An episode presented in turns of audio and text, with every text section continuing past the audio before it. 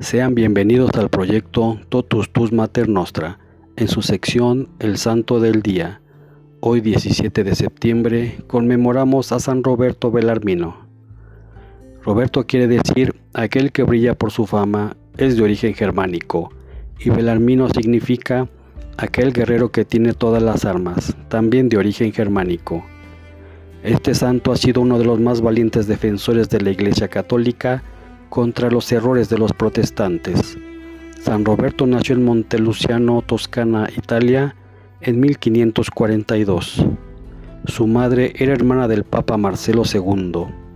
Desde niño dio muestras de poseer una inteligencia superior a la de sus compañeros y una memoria prodigiosa. Recitaba de memoria muchas páginas en latín del poeta Virgilio, como si las estuviera leyendo. En las academias y discusiones públicas dejaba admirados a todos los que lo escuchaban. El rector del Colegio de los Jesuitas en Montepulciano dejó escrito, es el más inteligente de todos nuestros alumnos, da esperanza de grandes éxitos para el futuro. Por ser sobrino de un pontífice, podía esperar obtener muy altos puestos y a ello aspiraba, pero su Santa Madre lo fue convenciendo de que el orgullo y la vanidad son defectos sumamente peligrosos y cuenta él en sus memorias. De pronto, cuanto más deseoso estaba de conseguir cargos honoríficos, me vino de repente a la memoria lo muy rápidamente que se pasan los honores de este mundo y la cuenta que todos vamos a tener que darle a Dios, y me propuse entrar de religioso, pero en una comunidad donde no fuera posible ser elegido obispo ni cardenal, y esa comunidad era la de los padres jesuitas, y así lo hizo fue recibido de jesuita en Roma en 1560. Y así son los detalles de los misterios de Dios. Él entraba a esa comunidad para no ser elegido ni obispo ni cardenal, porque los reglamentos de los jesuitas les prohibían aceptar esos cargos, y fue el único obispo y cardenal de los jesuitas en ese tiempo. Uno de los peores sufrimientos de San Roberto durante toda la vida fue su mala salud. En él se cumplía lo que deseaba San Bernardo cuando decía, ojalá que los superiores tengan una salud muy deficiente para que logren comprender a los débiles y enfermos. Cada par de meses tenían que enviar a Roberto a las montañas a descansar porque sus condiciones de salud eran muy defectuosas. Pero no solo por eso dejaba de estudiar y de prepararse. Ya de joven seminarista y profesor, y luego como sacerdote, Roberto Belarmino atraía multitudes con sus conferencias por su pasmosa sabiduría, por la facilidad de palabra que tenía y sus cualidades para convencer a los oyentes. Sus sermones fueron extraordinariamente populares desde el primer día. Los oyentes decían que su rostro brillaba mientras predicaba y que sus palabras parecían inspiradas desde lo alto. Belarmino era un líder para sus numerosos oyentes un superior enviado desde Roma para que le oyera los sermones que predicaba en Lobaina, escribía luego, Nunca en mi vida había oído hablar a un hombre tan extraordinariamente bien como habla el padre Roberto. Era el predicador preferido por los universitarios en Lobaina, París y Roma. Profesores y estudiantes se apretujaban con horas de anticipación junto al sitio donde él iba a predicar. Los templos se llenaban totalmente cuando se anunciaba que era el padre Belarmino el que iba a predicar. Hasta se subían a las columnas para lograr verlo y escucharlo. Al principio los sermones de Roberto estaban llenos de frases de autores famosos y de adornos literarios para parecer como muy sabio y literato.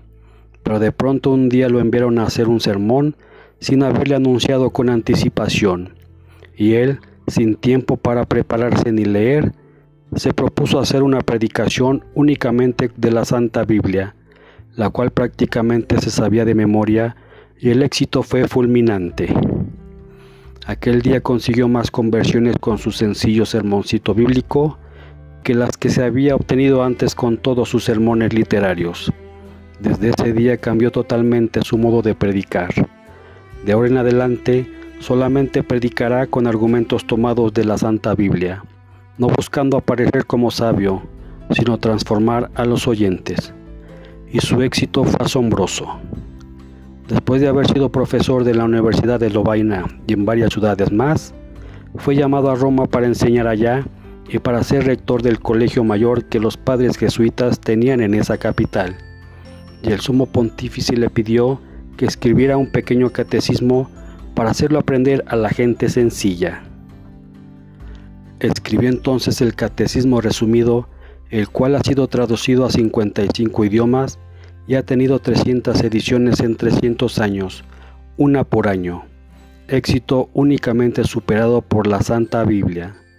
Luego redactó el catecismo explicado y pronto este su nuevo catecismo estuvo en las manos de los sacerdotes y catequistas en todos los países del mundo. Durante su vida logró ver 20 ediciones seguidas de sus preciosos catecismos. Los protestantes, evangélicos, luteranos, anglicanos, etc., habían sacado una serie de libros contra los católicos y estos no hallaban cómo defenderse de lo excelente que era el catecismo católico. Entonces el sumo pontífice encomendó a San Roberto que se encargara en Roma de preparar a los sacerdotes para enfrentar a los enemigos de la religión él fundó una clase que se llamaba Las Controversias para enseñar a sus alumnos a discutir contra sus adversarios y pronto publicó su primer tomo titulado así, Controversias. En ese libro con admirable sabiduría pulverizaba lo que decían los evangélicos y calvinistas. El éxito fue rotundo. Enseguida aparecieron el segundo y tercer tomo, hasta el octavo, y los sacerdotes y catequistas de todas las naciones encontraban en ellos los argumentos que necesitaban para convencer a los protestantes de lo equivocados que están los que atacan nuestra religión. San Francisco de Sales cuando iba a discutir con un protestante llevaba siempre dos libros, la Santa Biblia y un tomo de las controversias de Belarmino. En 30 años tuvieron 20 ediciones estos famosos libros.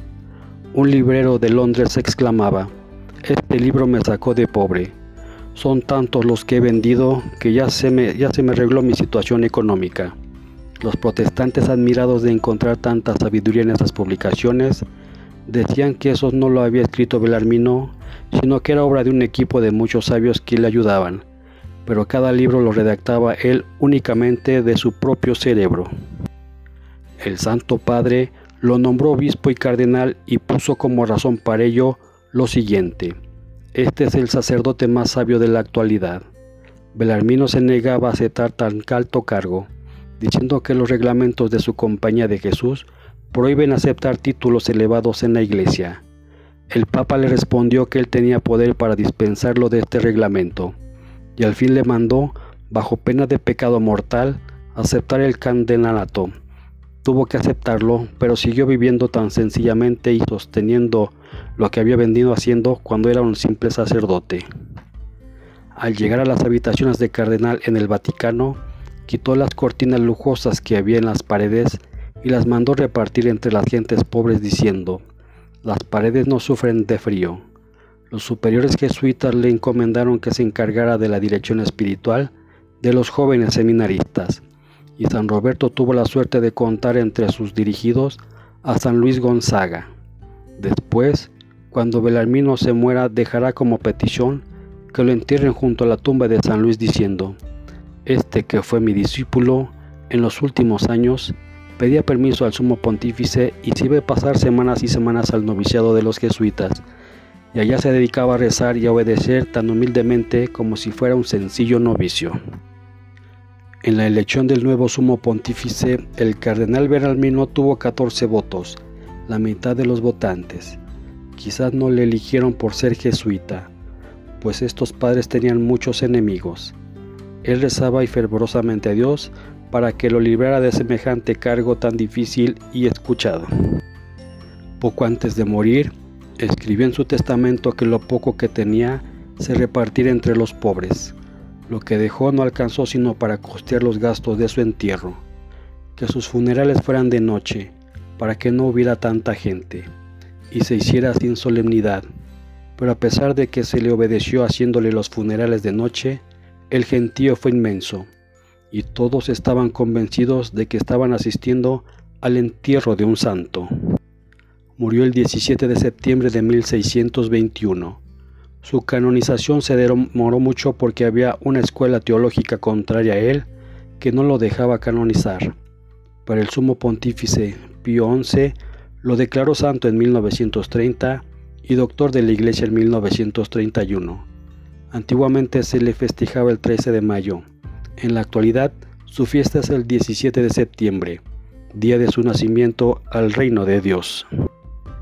Este día también celebramos a estigmatización de San Francisco, Santa Agatoclia, San Alberto de Jerusalén, Santa Ariadna, San Baduardo, San Brogán, Santa Camila de Carcassone, Santa Columba de Córdoba, San Crescencio de Roma, San Emanuel Guyen Van Triu, San Estanislao de Jesús y María, San Esteban, San Flocelo, San Francisco María de Compombroso, Santa Hildegarda de Bingen, San Juno, San Justino de Roma, San Lamberto de Lieja, San Manuel Guyen Van Triu, San Narciso de Roma.